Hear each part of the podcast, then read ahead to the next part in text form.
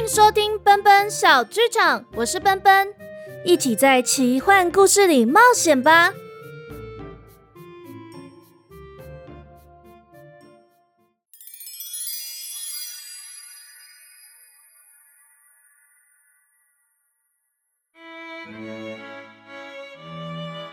春天的阳光渐渐暖和了起来，懒洋洋的照亮了那不利斯王国城镇外的黄土荒漠。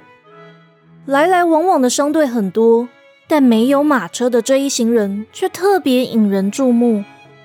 最后头的五位骑士穿着整齐划一的枣红色军服，身坐黑得发亮的马匹，手拿王城侍卫的旗帜。不过，这些应该很威风的王城侍卫，却看起来有点困窘。他们连连皱眉，看向最前面骑着白马的大公主渊羽，还在滔滔不绝灌输他们敬爱的小公主莉莉安。狮鹫先生讲话很慢，而且最喜欢跟矮人争论一些大道理，每一次都还叫我人类公主。然后像蘑菇精都很活泼啊，还长得不太一样。呃，比方说。花花的俊伞就真的跟花一样，而且整天都懒洋洋的。那果果就有强壮的左手，姑姑的俊伞轻飘飘的。那草草又瘦又小，我觉得草草应该算是最活泼的蘑菇精。它整天都这样跳来跳去，还一直想找我玩。虽然我真的听不懂他说的话，但魔法师先生都说他是最吵的蘑菇精。莉莉安听得很入迷。觉得奇怪的知识增加了，黑漆漆的眼睛也真的更大了。但在后头的王城侍卫们就只看到小公主直挺挺坐在马背上的身影，连头也不抬。他们有点着急，以为莉莉安只是不好意思打断渊羽的故事，就互相使了个眼色，想着要怎么解救小公主脱离困境。哎，然后我跟你说，魔法师的木门真的会讲话。以前奶奶跟我们说的时候，还以为是他加油添醋，没想到公主殿下，汉特梅快到了。呃，我们在这里休息一下吧。渊羽的护卫卢娜为了大家的午餐，只能打断渊羽的话。渊羽转头看向卢娜，会意的笑了笑，不再诉说金色瀑布另一端的故事。莉莉安有点失望，却不忘在王城侍卫前矜持着。不一会儿，马蹄扬起的黄土变少了，踏上了青石板道路，发出清脆声响。城门守卫一看到枣红色的旗帜，马上认出了渊羽和莉莉安的身份，就二话不说的开了门，让渊羽一行人进城。汉特梅又被称为文化之都，城里有各式各样的画廊、刺绣工作坊、颜料商行、串珠材料行等。还不时可以看到有人在街头授课，其中也有许多餐厅和面包坊，在橱窗外面或用绘画，或是用编织和雕刻，呈现出店里卖的主打商品。卢娜轻拉缰绳，命马快步走到渊羽身旁，再往旁边一指：“公主殿下，那间就是乌拉德家的面包坊，旁边还有间百年餐厅，是他最推荐的店。我们在那里休息一下吧。”嗯，也好吃完再去乌拉德家的面包坊逛逛吧。渊宇笑着转头对王城侍卫们喊：“各位，那我们就到那里用餐吧。”王城侍卫们没有马上回答，只是一起看向莉莉安。见莉莉安微微点头，才齐声高喊：“是。”餐厅的老板看到突然进来了这么多人，连忙利落的招呼，并用肥美多汁的烤鸡。菲德斯城的郁金香果冻和一壶泥斗市盛产的葡萄汁摆满了整个餐桌。元宇和莉莉安端起了一杯葡萄汁，大家辛苦了，我们开动吧。一时间，忙乱的餐厅就更加嘈杂了，大伙儿都非常努力的吃着自己面前的食物。趁着大家吃饱休息的片刻。鲁娜带着两位公主走进香气四溢的面包坊里，矮胖的面包师傅热情的挥了挥手：“鲁娜大人，您怎么有空来啊？呃，这两位是您的亲戚吗？”他的话还没说完，正中央的五层奶油大蛋糕后就探出了一张脸，金色卷发微微遮住那人的眉毛。小雨姑娘，您怎么在这里呀？元宇对上紫罗兰色的眼眸，笑了出来。葛特先生，上次说的故事有给你什么灵感吗？这位青年正是渊羽在圣特雷市集里遇到的玻璃一品工匠葛特，也是乌拉德的童年好友。面包师傅好奇地打量着渊羽。哎，葛特，你认识这位姑娘啊？葛特从大蛋糕的后方走了出来，倚在柜台前。布雷德叔叔，这就是我跟您提过的小雨姑娘。我在圣特雷市集遇到她，他跟我说了一个没有翅膀的精灵王子和人类公主的故事。呃，那个乌拉德也跟他很熟的样子。布雷德若有所思地看着卢娜，往渊羽旁边站了一步，突然恍然大悟地瞪大眼，拿了一个大纸盒，夹了几朵玫瑰花造型和水果口味的面包，又在盒子里装了几块肉桂卷，并蒸了一壶野莓汁。嗯。卢娜大人，这就请您和这两位姑娘吃。另外，小雨姑娘，我想这些应该是您最爱吃的。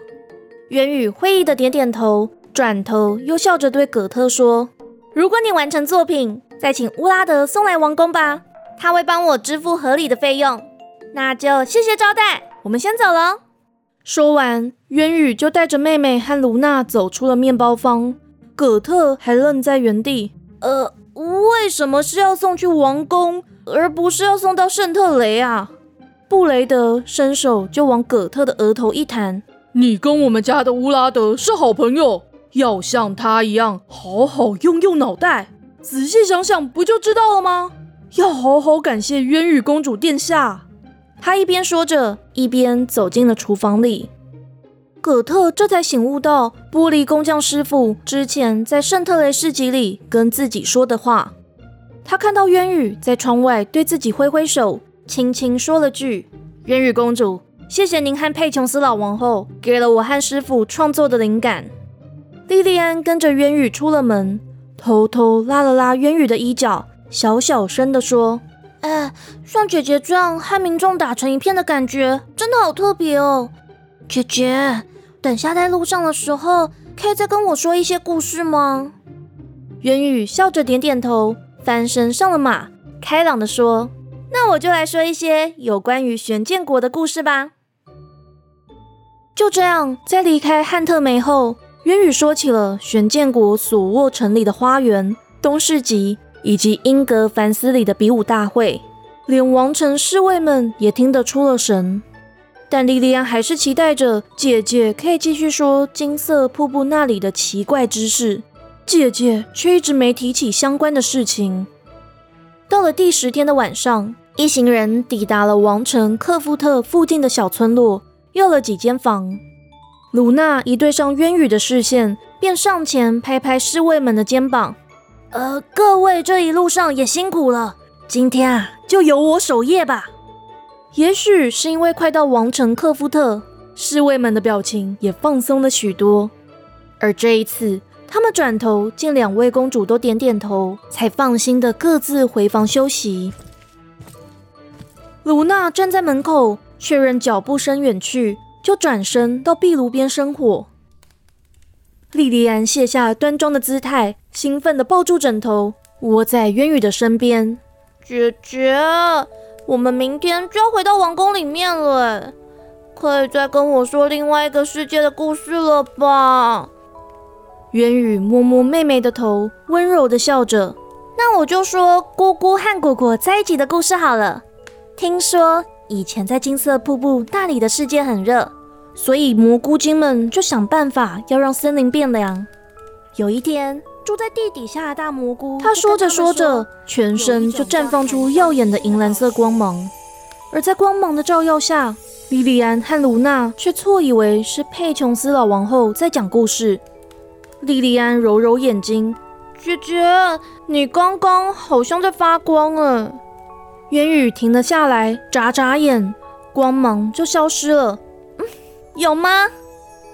鲁娜有点迟疑的摸摸腰间的宝剑造型别针，渊羽胸口的翅膀链坠却只是微弱的闪烁着白光。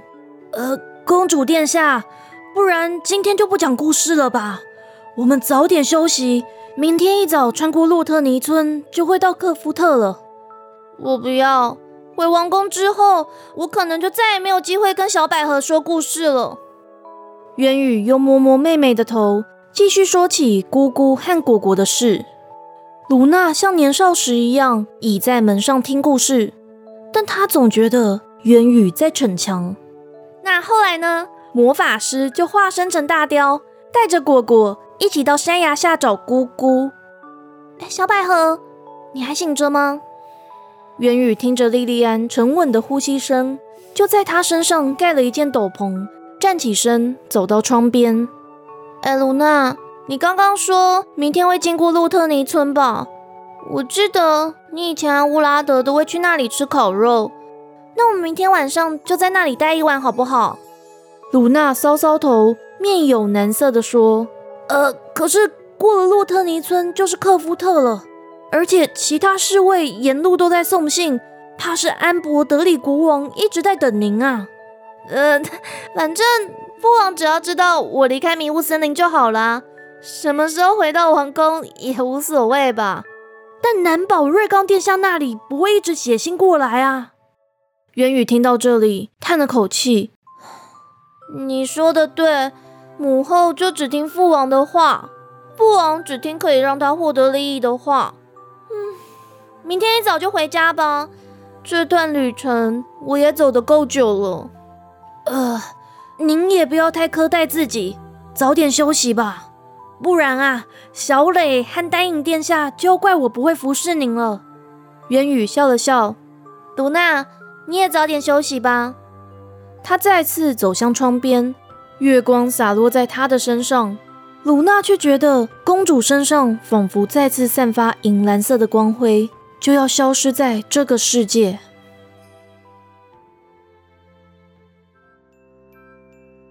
才一大早，那不勒斯的王城克夫特里里外外就有许多商队出入，各工会总部挤满人潮，抢着要评鉴新师傅的手艺，或是请工会专家鉴定艺术品的真伪。突然，一声法鼓号在城门口响起，还伴随着几段双簧管的乐曲。工会里有些人坐不住了。但老师傅们还在慢条斯理的拿着放大镜，仔仔细细的看绣布上的花纹或画里的油彩。当乐曲越来越紧凑，全部的人终于都坐不住了，纷纷站到大道两旁，瞠目结舌的看着一白马、一灰马、一棕马和五黑马的组合入城。众贵族和大部分的王城侍卫们还整整齐齐地站在两边鞠躬。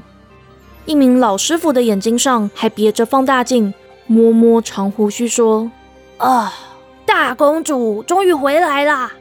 一位年轻的学徒困惑地看向渊羽和莉莉安：“师傅，大公主是不是很紧张啊？”渊羽在白马上微笑着看了这位学徒一眼，学徒就傻笑了起来，被一旁的师傅敲了敲头。他们穿过人群，来到纯白的宫殿前。渊宇下了马，轻轻拉起裙摆，和莉莉安一起手挽着手，踩上宫殿前长长的阶梯。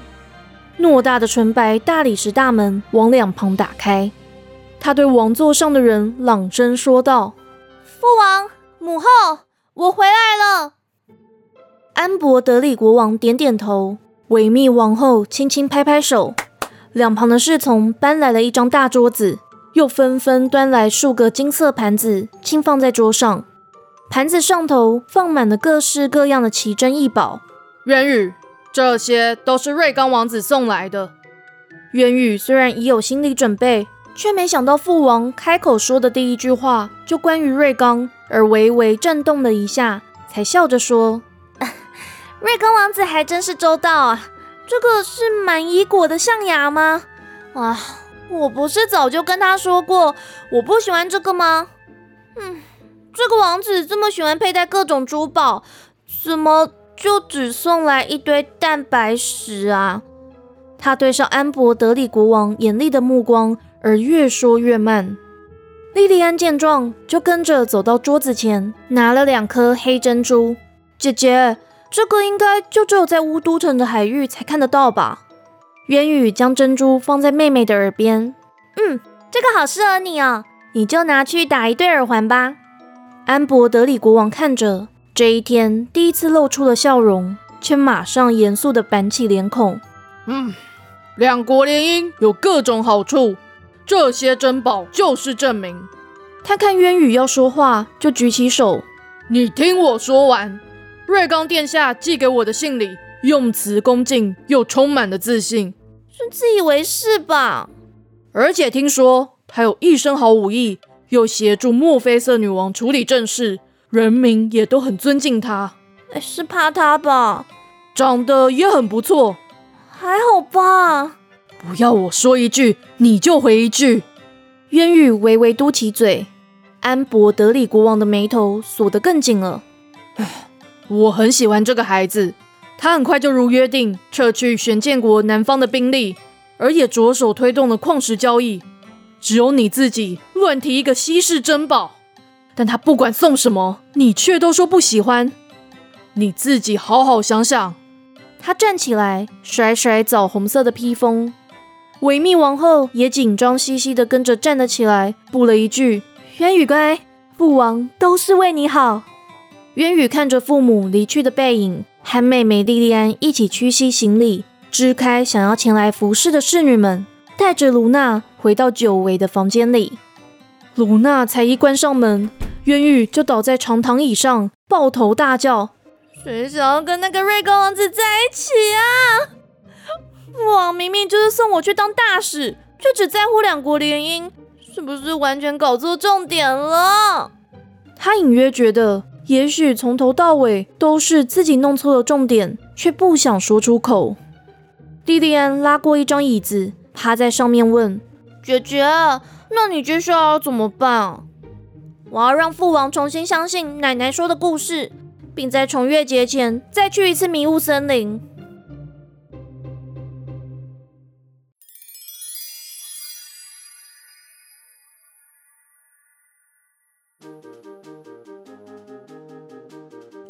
事就到这里结束喽。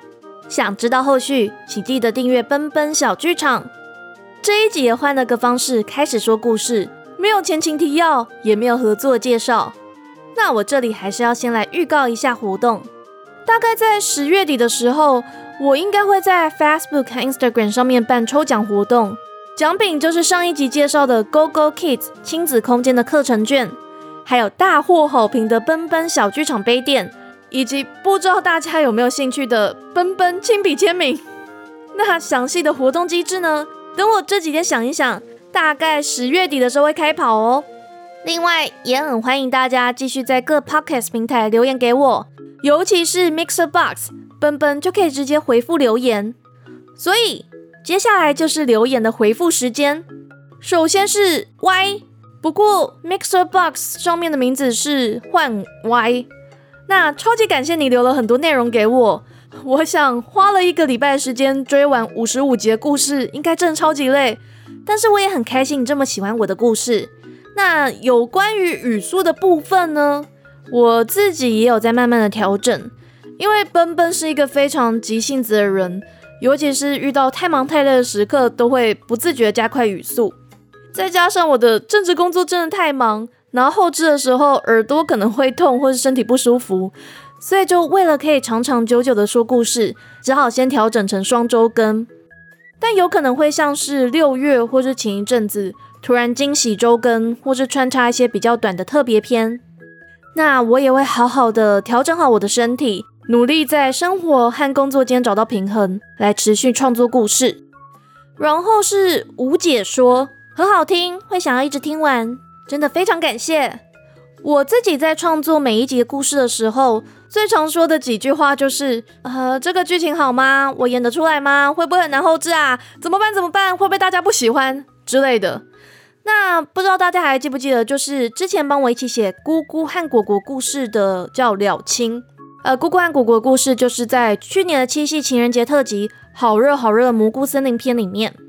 了清他每一次都要听我念一一样的句子，然后他是听到最后就觉得，好啦，你每一集还不都这样做出来了？